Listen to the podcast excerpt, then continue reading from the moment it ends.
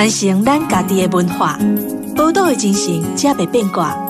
Amos 邀请你同齐创作咱的宝岛新故乡。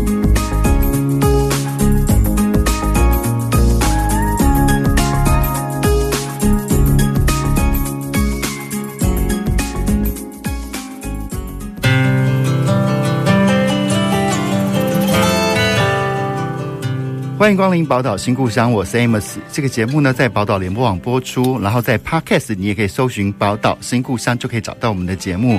那在今年的节目当中呢，我们都会邀请到很多在从事地方创生的伙伴们来到节目中来跟我们聊聊，他到底是怎么样开始从事这个地方创生的这些工作哦。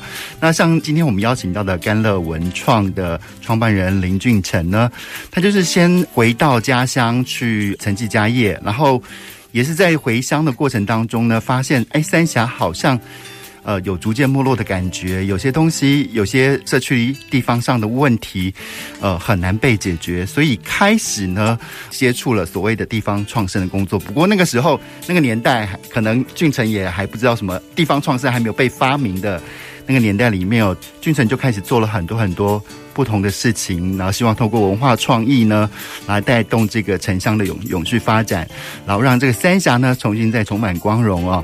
所以我们就呃先欢迎甘乐文创的创办人林俊成。Hello，主持人好，各位听众朋友大家好，我是俊成。哎、呃，俊成啊，我就是因为我觉得呃很有趣的是，就是返乡的理由啊，其实有各式各样的。那你要不要稍微跟我们聊一下，当年你是怎么样回到三峡去的？我当年其实，在返乡前，我是在台北工作，在做电视节目。嗯，那会回到三峡，也是因为我们家的这个家族事业快要倒闭了，嗯，所以当时是回来拯救家业的。嗯，嗯，因为我哥哥跟我说，你要不要回来先帮忙一下，然后等到公司稳定一点，工厂稳定一点，你再去做你想做的事情。他说，不然家里面呢，这一大家族的人都靠这个工厂吃穿。然后工厂都快被卖掉了，要不要先回来帮忙？所以那时候就身负了这样的一个重担呢，就回到山下来。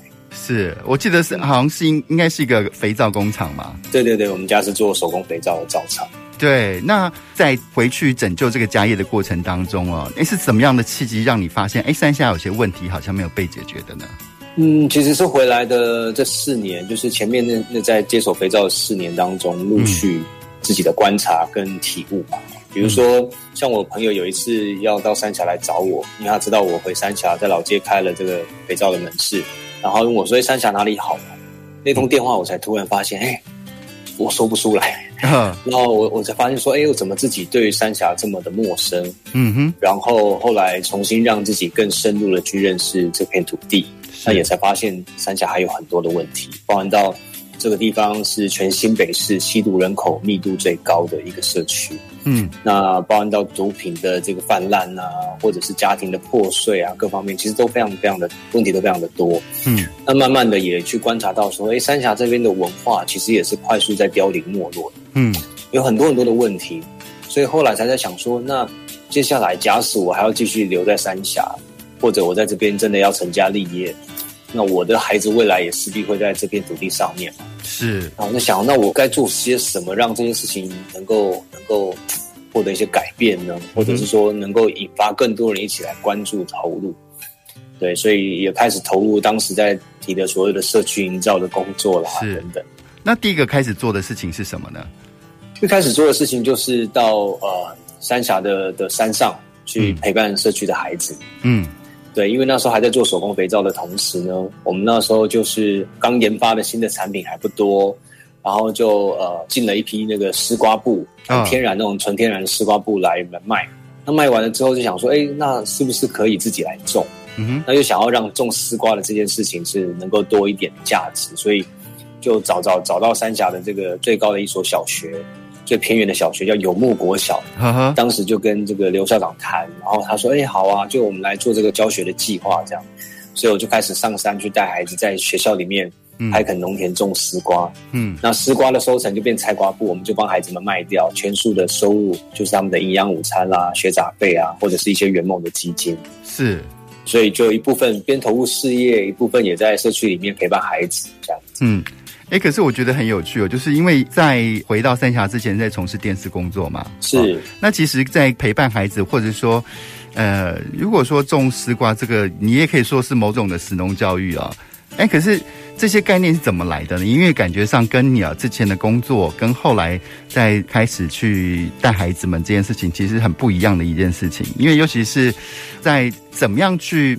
设计这些课程，让小孩子可以接受。因为你要知道，如果说如果是我去接触这个工作的话，我就会有一个恐慌，是说，万一要是我做不好，然后那小孩那些小朋友不是更讨厌这些事情吗？其实我当时也没有想很多，可能就是也蛮喜欢跟小孩相处，所以我当时就纯粹是用陪伴的这样的一个角度上山。嗯嗯，然后怎么种丝瓜，其实我自己也不会。啊，真的，我 对，完全不会，也没有 也没有下过田务农过，嗯，那就单纯凭着想象，然后去请教一些附近的一些农夫嘛，嗯哼，然后就问他们说，哎，那丝瓜要怎么种啊？然后棚架怎么搭？就从别人口中去得到这些资讯，然后也是历经好几次的失败，然后才最后才把丝瓜种起来。所以其实陪伴孩子的过程当中，我们也是跟孩子一起在学习。然后我们只是就就就是在引导他们，是，所以呃，蛮有，我觉得是蛮有趣的。我们在过程当中自己也在学习成长。是，我觉得这个态度也是蛮好的，就是因为有时候很多年轻人返乡啊，或是因为各式各样的原因返乡的时候，面对家乡的可能有些不够好的地方，那常常会有一种呃，我不知道怎么形容这件事情，但总会觉得说好像有一种。说的比较苛刻一点，就会带着一种呃外来者的傲慢在看，哎，为什么这件事都那么不好？那所以免不了就会有一种上级指导员的那个角色去看待这些事情。可是我是觉得，那个俊成他很很棒的一件事情，是他一开始他也没有去强要自己变成一个上级指导员的角色。然后用的是陪伴的态度看角度呢，去跟这些孩子们一起一起去摸索一些未来这样子啊。是。可是我在想说，你当初呃，在先是去接触家里的那个呃手工肥皂厂，然后呢，怎么样从陪伴孩子，怎么样又转到你去创办这个甘乐文创的这样的一个过程？其实当时在经营这个肥皂事业的时候，就是看到三峡很多的这个文化。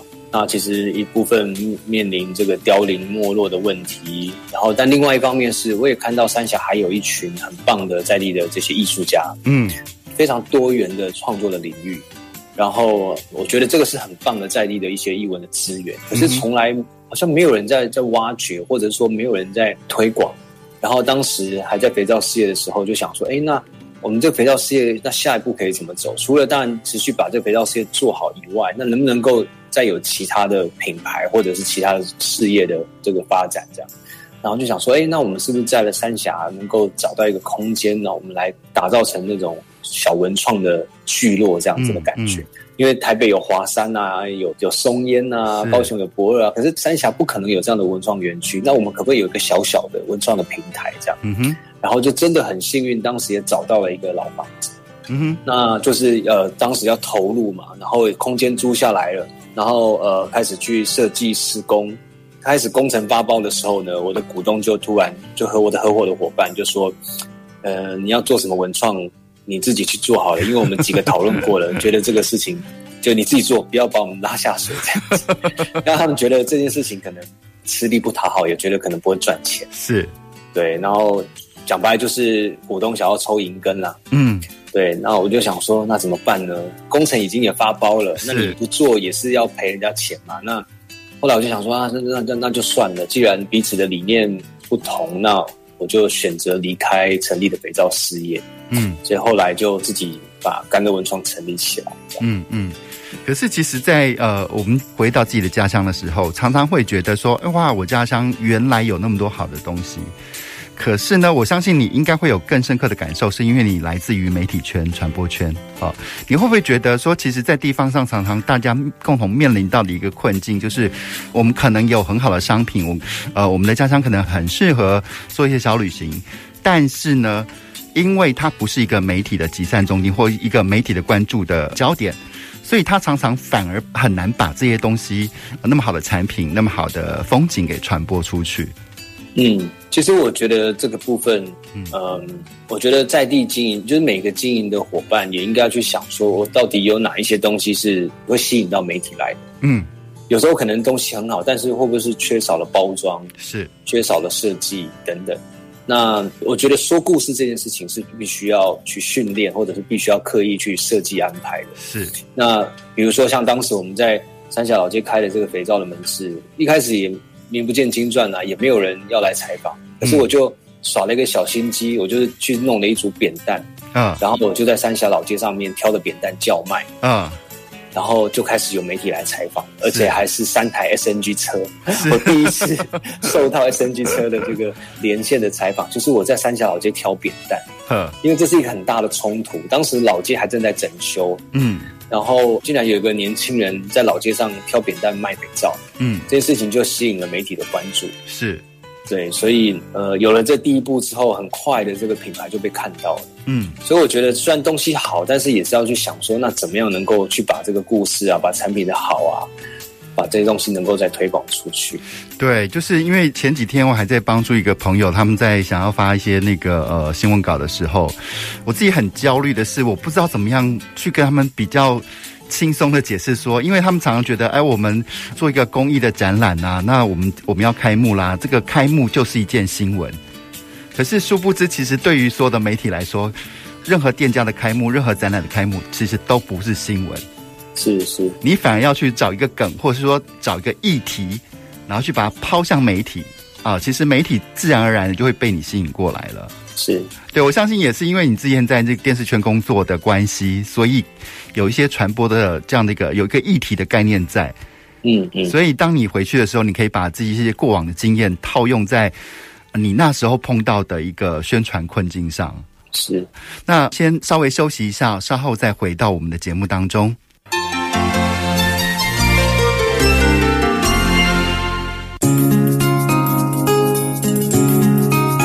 传承咱家己的文化，宝岛的精神才袂变卦。Amos 邀请你同齐创造咱的宝岛新故乡。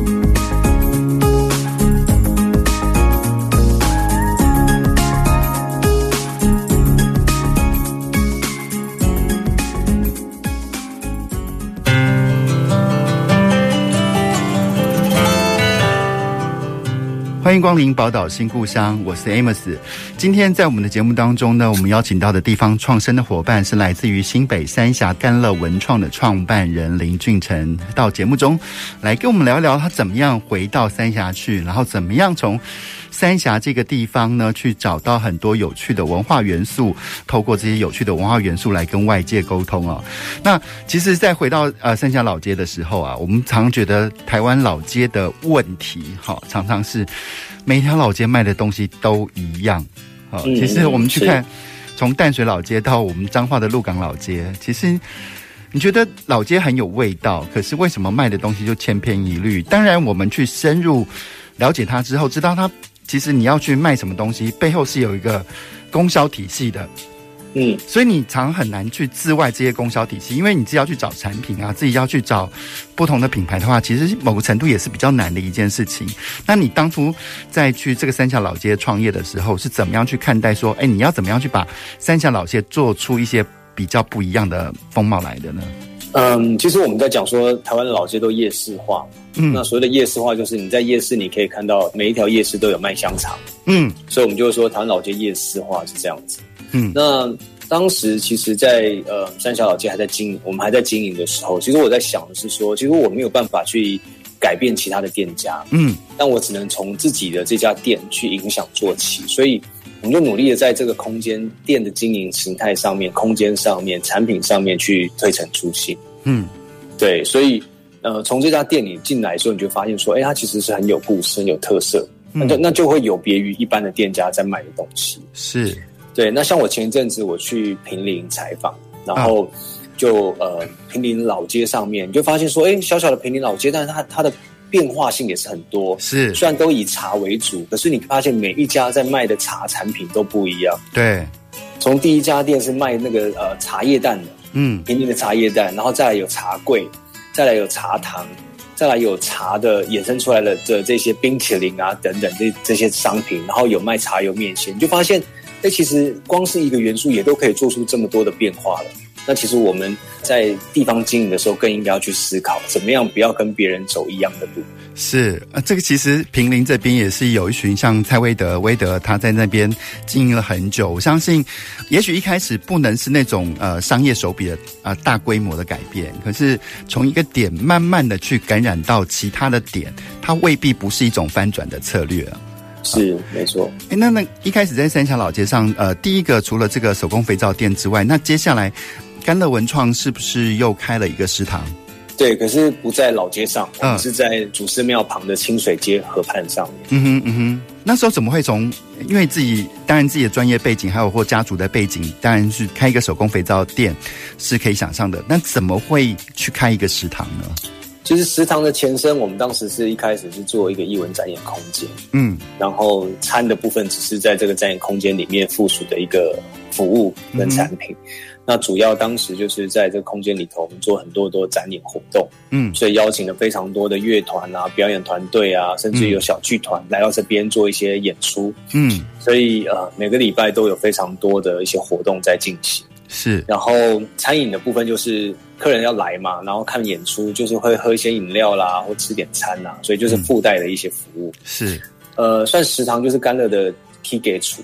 对，然后我们在这边，当时办公办公室也在里头，然后也做杂志，呃，也做这个产品的开发，做设计，嗯，所以其实，在那个空间里面，一开始做了很多很多的尝试，嗯，那慢慢的就是也把这个食堂的餐饮做了一些变化，特别是在二零一五年的时候，因为二零一五年我们当时就开了一间豆腐店，对。然后呃，也开始除了做豆腐、做豆浆以外，也开始下去做味增。是。然后当时在想说，哎，那既然我们自己都有这样的一个食材、这样原料了，那为什么餐点还要做意大利面？是。所以后来就做了一些调整，然后就比较走向这种在地的食材，然后以天然手做的这个豆腐跟味增来做这样的料。嗯、因为刚刚有提到说，在这个呃 Kike 处之前是一个展演空间哦，可是。老说，我真的会很好奇，那个展演空间可以赚到钱吗？那为什么会想去先去弄一个展演空间呢？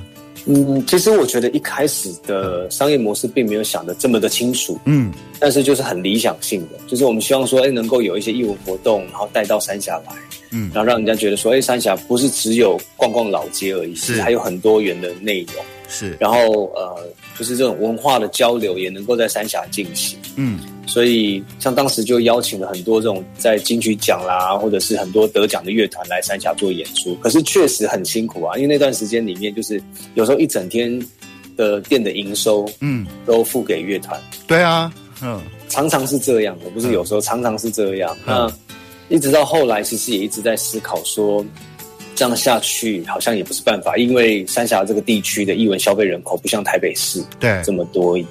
所以，呃，也慢慢在经营形态上面做一些调整跟改变。嗯，但是确实，当时在做艺文展演活动的时候也，也也帮这个空间吸引了很多的人来。嗯，假使没有艺文展演活动，我觉得一开始也不会受到这么大的关注。哦，所以那那时候来看这个展览或是表演活动的人，是三峡的居民还是游客啊？嗯，其实都有，但游客居多。嗯，游客居多，对。那因为从开始做这个展演空间，然后到在餐厅，然后刚刚我们也听到那个俊成在说，后来开始有些豆制品嘛，好像味噌啊、豆腐啊。可是为什么会想做从这个豆类制品去着手呢？三峡那边有这样的一个黄豆的产业吗？还是其实不是诶、欸，因为呃，甘乐前几年经营的时候是真的真的很辛苦的，现在当然还是蛮辛苦的，嗯、可是至少比一开始找不到商业模式来的稍微好一点。嗯哼，那。常常入不敷出嘛，那有时候要发薪水的，发现银行没有存款，所以又赶快跟朋友去借钱，掉头存来 来付薪水。是，那当我我因为之前就有一个做肥皂成功的经验，所以我一直在想，甘乐必须要再找到一个拳头产品。嗯，那所以寻寻觅觅很多年，一直到后来在二零一五年的时候，我们当时做杂志嘛，然后到台湾各地去做采访，嗯，然后认识了一些返乡的青农。他们在种国产大豆，是，然后在在访谈的过程中，就聊到他们其实种国产大豆也有一些困境，就是黄豆都卖不掉，嗯，因为单价太高了，嗯，那我们就在想说，那有没有可能我们去创造一个市场的供需？嗯哼，然后我们来开一间豆腐店。因为像之前我们去日本的时候，就看到有那种百年豆腐店。哦，对，那个哇，一代一代的传承，我觉得很棒诶。台湾能不能够有一间就是这种百年豆腐店这样？对对，尤其那个呃，京都的那个呃，还有豆腐餐啊，对，豆腐餐非常非常有名。但其实老实说，我真的到了那个京都去最贵的那家、最有名的那家，坐下来吃了他的汤豆腐之后，然后我就突然很惊讶说。它还真的是完完全全的汤豆腐，诶，就是汤加豆腐。因为我在想说，可能很多其他欧美国家的人来到那南禅寺去吃这个汤豆腐的时候，可能会被那么束缚的味觉经验给撼动哈。可是我们来自台湾，我们台湾其实就很多很棒的豆腐，因为它从小就是我们很重要的一个味觉记忆。没错，所以当时在想说，那。有没有可能开一间豆腐店呢？因为一来我们就可以帮助这些豆农嘛，嗯，去销售他们的黄豆，嗯哼。然后呢，呃，我们也可以提供，透过这家店，你可以提供一些工作的机会给我们在陪伴这些孩子的家长，嗯哼。OK，然后也可以借由这群伙伴生产出更高品质的豆制品，让民众去做选择。因为台湾人吃掉非常多的豆制品，可是有很多都是来自这种呃卫生管理非常不好的工厂，嗯哼。那我们就想要做一个是开放式的，嗯、让大家可以看得到完全的制成的一个豆腐店。嗯哼，所以后来就开了这个河南川国产豆制所。是，对，然后就就开始又踏入了另外一条完全不同领域的一条路，是，就是切入食品的制造业这样子。是，哎，可是刚刚在俊成在聊到这一段的时候，突然发觉，哎。除了在进行一些产业的连接，或者是做一些文创文创产业的经营之外，你原先回到三峡的那个初衷初心，看到那个呃三峡呃什么吸毒，呃因为要解决吸毒人口啊，或是孩子们隔代教养这些问题，哎，其实还是同步在进行，是不是？都还是同步在进行，这条路一直都没有停，然后也一直把它滚到我们其他的这个商业。的行为里面，比如说刚刚提到的开禾乃川对国产豆制所，那我们就提供工作的机会。因为过去我们会会呃协助一些孩子或者家长去找工作，嗯，那往往就是没合到工作之后，那去了呃外面上班，可是有的可能不到两三天，或者是不到一个礼拜就被老 老板就是退票了对对。那问题就是说，因为他们的工作的能力或者学习能力各方面都没有。这么好，嗯，然后一般的这种商业市场，一般的公司也不会有这么有耐心去等待员工慢慢慢慢的学习，慢慢成长，因为他要追求效率，他要追求这个商业的利润，是，所以不会花这么多的时间。那我我觉得唯一的办法就是我们自己开一家店，或者是我们自己提供工作的机会，因为只有我们知道这些孩子或者是家长的状况是什么，然后。透过我们的一些辅导、嗯，陪伴，慢慢去影响、去调整，嗯。所以后来才开了豆腐店嘛，嗯、那他也跟这个儿少陪伴的这些工作都绑在一起。嗯，可是就是在讲到这个过程当中，我就觉得其中有一个很有趣的点。好，虽然我们也知道要陪伴，可是其实某种商业化的一些规矩跟法则，你还是得必须去遵守它嘛。哈，没错没错。所以当这些地方上的人进到甘乐文创来工作，可能在做豆腐的过程当中，我相信这中间势必有一个非常惨烈的一个磨合的过程吧。没错，像我们曾经带了一个孩子，嗯、然后这家里面有六个兄弟姐妹，嗯、那妈妈过世了，爸爸入监服刑，嗯，那大姐就是在外面很辛苦的工作，才能够勉强的去养这个家，嗯，然后弟弟妹妹也也都还在，呃，特别是后面有三个弟弟妹妹还在小学，然后大哥呢，国中中辍没有继续升学，每天都在家里面好吃懒做等死这样子，嗯哼，那。有一次我就去找这个大哥，我就跟他讲说：“你每天都在家里，这样不是办法，你要不要去工作？”他说：“他去找过，但没有人要用他。”嗯哼，我说：“不然这样，你来俊哥公司上班好了。”嗯，我说：“你来，你来做豆腐。”嗯，那至少还有个一技之长。嗯，他就来了。结果我们哇，今年带到他大概第四年了。嗯，前三年是真的非常非常辛苦的。嗯。我们很辛苦，可以想见，就是你没有听过说，哎，老板还要打电话叫员工起床上班的，嗯嗯，然后有时候还电话不接，然后请同事去家里面挖他起床，来了又摆臭脸，嗯，然后工作又没效率，态度又差，这样。这种状况其实持续很久，中间其实很多的伙伴都受不了，嗯，连在带他的师傅都有跟我说，可不可以不要再带他了？对，我说不行。他说为什么我要继续再带他这样？我说你看他现在这样出去会找得到工作吗？会有人要用他吗？他说谁会要用他？我说那就对了，就是这个孩子最后的机会等于是在我们这。嗯，然后如果我们放弃了，那这个孩子或者家庭怎么办？嗯，所以就继续勉强继续带着。哇，那个过程，当然你也看得到他其实有在努力，只是那个努力跟。成长的速度是非常非常的缓慢，嗯，但是呢，你也看到他在这个过程里面，确实还是有一些改变，嗯哼，啊、你因为你没你没有看过有一家公司的老板会这样，就是在开月会的时候会表扬员工说，他这个月只迟到剩三天，什么什么什么状态啊？公司员工迟到剩三天是可以被表扬的，嗯，对，但是就确实发生在我们公司，然后。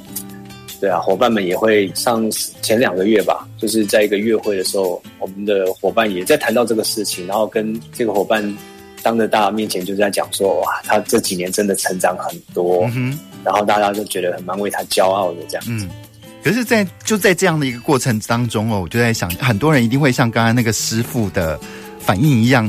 他说：“我为什么要再带他了？为什么要带一个那么痛苦的徒弟或什么这样的工作伙伴？就你你在把这些社区的弱势的那个呃人口带到公司来的时候，其实势必影响到会对一些呃在正常工作、正常运作的那些员工们。”一定有一些教育，不管是态度上的，或是一些思想上的，一定有一些说服他们的手法吧。不然的话，你难道你不担心什么劣币逐良币吗？就是之类的。对啊，这个也是会担心啊。但是我们就跟伙伴讲说，其实、嗯、这就是我们存在的价值啊，嗯，就是我们存在的目的、啊，嗯，对吧？就是这些人他也是存在这个社会啊。那我我如果是这样的话，那我们就去一般公司上班就好。你为什么会来到这里？嗯哼，因为这边就是你的公司跟。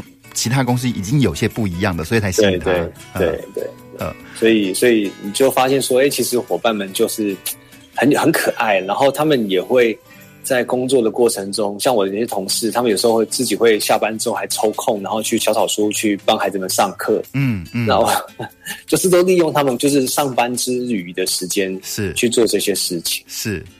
这些这些故事啊，真是听起来是非常非常令人感动的。就是一方面在透过一些社区营造的手法，或者是一些陪伴的方式，去改变，去帮这个所居住社区造成一种质变。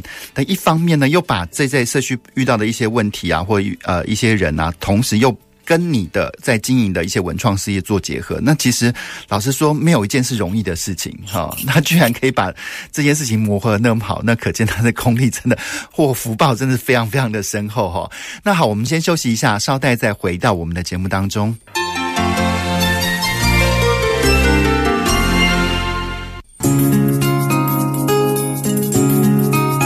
传承咱家己的文化，宝岛的精神，才袂变卦。Amos 邀请你同齐创作咱的宝岛新故乡。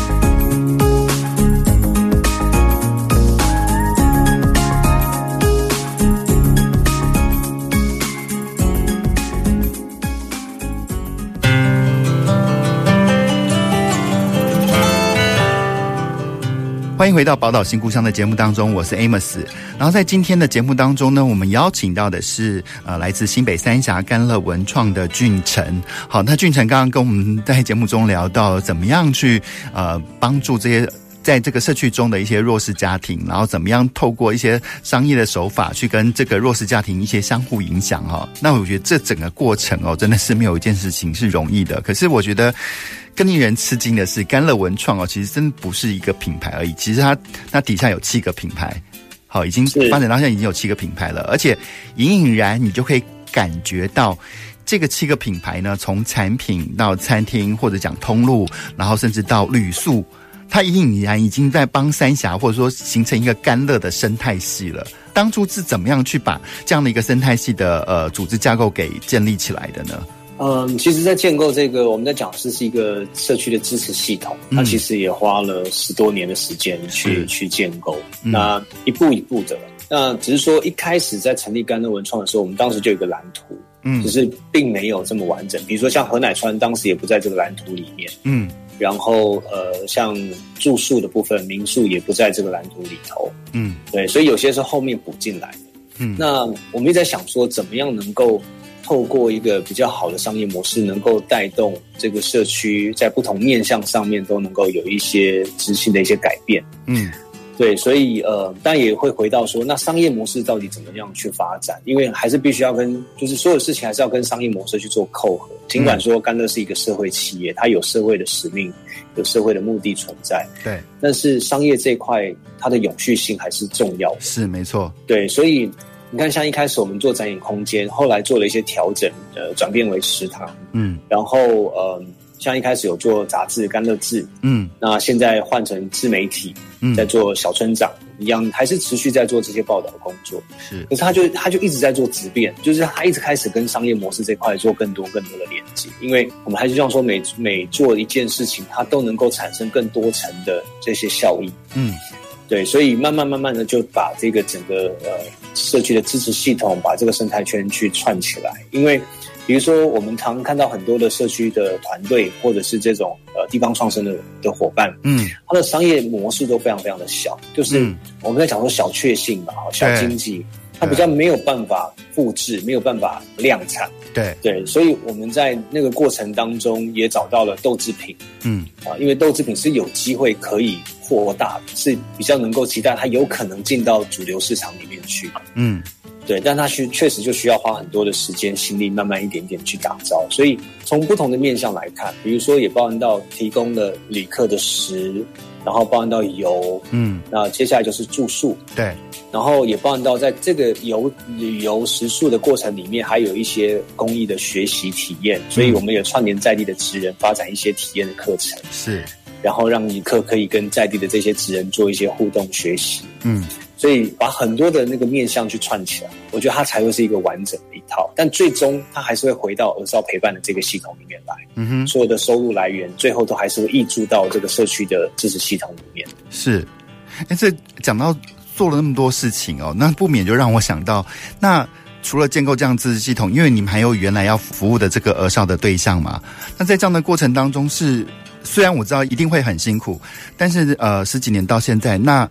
可以平衡了吗？就是因为刚刚也提到说，很多事业的就是要有永续。那所谓的永续，其实也是代表说有源源不断的一些收入，它才能够让这样的事情有足够的一些子弹或足够的柴火，然后支持你们继续往前航行吗？是，其实呃，在疫情的前一年，我们是赚钱，嗯，但疫情一来之后，就受到很。严重的冲击，所以去年是没有赚钱的状态。嗯，对。那今年，嗯，生死未卜，还不知道。但我们还在努力的奋战当中。是，不过，所以应该是这么讲，应该是说，在没有疫情的情况下，我们呃，应该是会持续的成长跟获利。嗯，对。但刚好就是这这两年确实遇到疫情的这样的冲击，所以其实是整个大环境都面临到这样的挑战。是，但我们也还在努力中。比如说，在去年疫情的时候，呃，我们就转做，就迅速的去做一些应变。嗯，像当时，呃，我们在做旅游嘛，那游客进不来啊，嗯、那怎么办呢？我们就开始在思考说，哎，那可不可以把旅游的服务打包变成是线上的体验课程？是，所以呢，我们就把禾乃川的这个产品，把它整合变成是一个材料箱。嗯，里面有几瓶豆浆，然后有盐卤，然后还有一些还有一些材料。嗯哼，那我们就是游客定了，然后我们就线上。教大家在线上做豆花，嗯、怎么样做豆腐，嗯、然后去去线上开启这样的课程。嗯，对，所以做了一些应变。那确实在当时也也有一些回馈，然后也有一些企业是包团来参与这样的。你说线上就包团了吗？对对对对对对对对，有科技公司一次就包了四百多组，然后全公司的员工。因为当时大家都居家上班嘛，是。可是他们也想要做 team building，可是线上怎么做 team building 就很困难。然后有有因为提供了这样的方案，所以让。这些企业的员工他也可以带着小孩一起参与这个活动。嗯哼，所以其实我觉得啊，就是任何的商业行为啊，不管是纯粹为了赚钱也好，或者是像甘乐文创正在做的事情也好，我一直觉得说很多的成功是来自于那个呃一个死里逃生的一个 moment，就是你要想办法转哈，就是你一定要在那个大家都觉得不可能的状态下去找到一个可能的契机。哈，没有人去在从事这些创业啊，或是呃在从事地方工作，就是那么顺风顺水，就是一开始就是受老老天爷眷顾，就是呃什么事都很顺利顺利的发展，都按照自己所想象的呃往前航行哦。其实真的没有那么容易的事情。不过我相信这十几年过程当中，俊成应该不只是遇到疫情，应该还有其他其他的故事可以跟我们分享。我发现我我发现我一路一路都在逆风的状态。像甘乐刚成立的第二年，我们就遇到大风灾，然后那一次三峡就那个雨水暴涨，所以整个、嗯、整个三峡河就淹淹起来，然后。我们在河景第一排，所以首当其冲，整个甘乐都泡汤，泡在水里头。嗯，对，其实在，在在那一次灾情的冲击下，就是我我觉得老天也是在告诉我说：“哎，你要不要退场啊？这条路不好走啊。”是，就是就是给我一个很好的理由，应该可以收场。是，嗯。但没想到我们还是坚持就继续往下走，这样。嗯。然后一路上真的遇到太现现在说起来太多事情，跌跌撞撞。嗯，我我觉得我觉得就是有一个。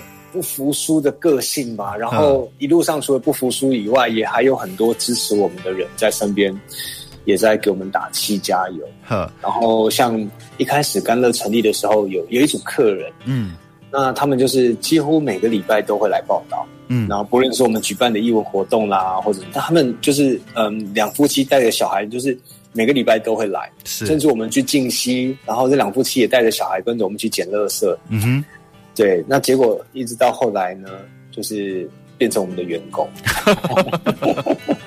对，就是我觉得在这个过程里面，就是也遇到很多伙伴，或者是朋友，或者是客人的支持跟鼓励。所以我也跟我的伙伴讲说：“哎，甘乐不管怎么样，就是死撑活撑也要撑下去。因为假使甘乐对外宣告说我们结束营业了，嗯、我们要关门了，我想对于。”地方创生或者是社会企业，应该都会是很大的的冲击。是我想未来可能要进入这个市场的的伙伴可能会会退却，所以我们我们必须要成功。是是，可是呃，刚才讲的是因为，当然那个我觉得俊成讲的是说，都造因于很多人的善心，很多人的好心去支持甘乐继续走下去。可是除此之外，我想有没有一些比较实际的呃这些。转败为胜的这些手法或一些一些技巧，可以跟我们的那个听众朋友来分享的。因为我相信，其实很多返乡年轻人，他们需要的可能不是很多人在告诉他说，返乡之后每个人会获得多么大的一些光荣，或是一些获得多么大的地位，反而是一些应该是告诉他们在碰到这些绝境的时候，怎么样死里逃生啊。OK，其实我呃，在很多种。很多个嗯面向上都有做了很多的努力，比如说一开始我们也不断在在找寻商业模式，嗯，然后甚至也常常在思考说，到底是哪里做的不够好，嗯，行销做的不够吗？嗯，还是是产品做的不够好吗？服务做的不好吗？所以就在很多的面向不断的不断的去努力，嗯，那一直到了大概二零一六年左右吧，嗯，然后。也是干的最最辛苦最辛苦的时候，那因为那时候几乎弹尽粮绝。啊，哦、但也开始有遇到，诶、欸，竟然有投资人在在跟我们物，就是等于在他有人在物色，嗯，然后也在跟我们在聊有没有可能有机会参与干乐的这个事业这样，嗯哼，那这个投资人他们不是投一般的商业组织，嗯，他们的投资只投社会企业，哦是，嗯，对，当时遇到活水，然后。也花了一年的时间，因为我们我们当时是没有财务会计的啊，没有财务会计。对对对，为什么没有呢？就是知道没赚钱嘛，所以就很鸵鸵鸟心态，就是那就不去看财务报表。所以既然知道是亏钱，就一直就不去看它了。呵呵呵。所以呃，一直到二零一六年的时候，开始有外部投资人要再评估，嗯，我们才重新去把这个会计的财务制度去建立起来。嗯，然后花了一年的时间，开始比较呃财务啦、制度各方面比较上轨道。嗯，啊，一年后真的就很刚好的是在完全真的是弹尽粮绝的时候，他们把资金挹注进来。嗯，所以那一波就有了一次的反转，然后我们就因为有了足够的的资金，我们就扩大的把很多的事情该做好的，把人力补齐，然后把空间做了一些调整，嗯，所以我会觉得是说，呃，第一个商业模式必须要先找清楚，所以我们当时，我觉得投资人当时看到了一块是。因为有禾乃川哦，因为他们评估了很多，觉得这个是大概整个在甘热的这个系统里面，应该是未来比较有机会，嗯，是有机会快速的发展的成长，嗯嗯，嗯，嗯，所以这种对于所谓的资本市场来说，他们的资金才容易进来，嗯，可是因为这些资本市场的资金进来的时候，可以想见他们对于公司的制度化这件事情应该会更有要求。对，当然我自己本身就很有要求的，所以。嗯，当时我记得我们投资人当时只讲一句话说：“哎，你你会在乎嗯之后在经营的时候，可能要常常要开董事会哦，然后要交营业的这些报告啊。嗯”对啊。然后我说：“只要是对公司好的事情，我都愿意做。”呵呵。对，那我觉得那是一个心态上的问题啊。嗯。因为你觉得它是对的，那就应该要去做调整。是。所以后来就在营运上面就开始有很大的调整跟成长。是是。这个甘乐文创哦，虽然是在这个呃一路走来的过程当中哦，我觉得也是让人家看见它为什么能够吸引到一些社会资本的投入。其实某个程度也是因为甘乐文创这十几年来就是始终如一，哈，朝着既定的那个目标，然后不断的去往前冲撞哦，才才获得这样的一个肯定。因为其实我我觉得很多很最难的事情哦，就其实我觉得某个程度在这个东西跟我们在做品牌有点像，其实。品牌最需要的是一个时间的厚度，因为只有一个时间的厚度，人家才会相信哦，你是玩真的，消费者会相信你是玩真的，然后在品牌跟消费者之间建立一个比较强固的一个信信赖关系，所以消费者会更愿意的不断的再回来支持这个品牌或支持这个商品。好，那其实反而有些人，台湾大多数人一讲到品牌的时候，反而。想的就是哦，我就是花很多钱去包装，去包装我的形象。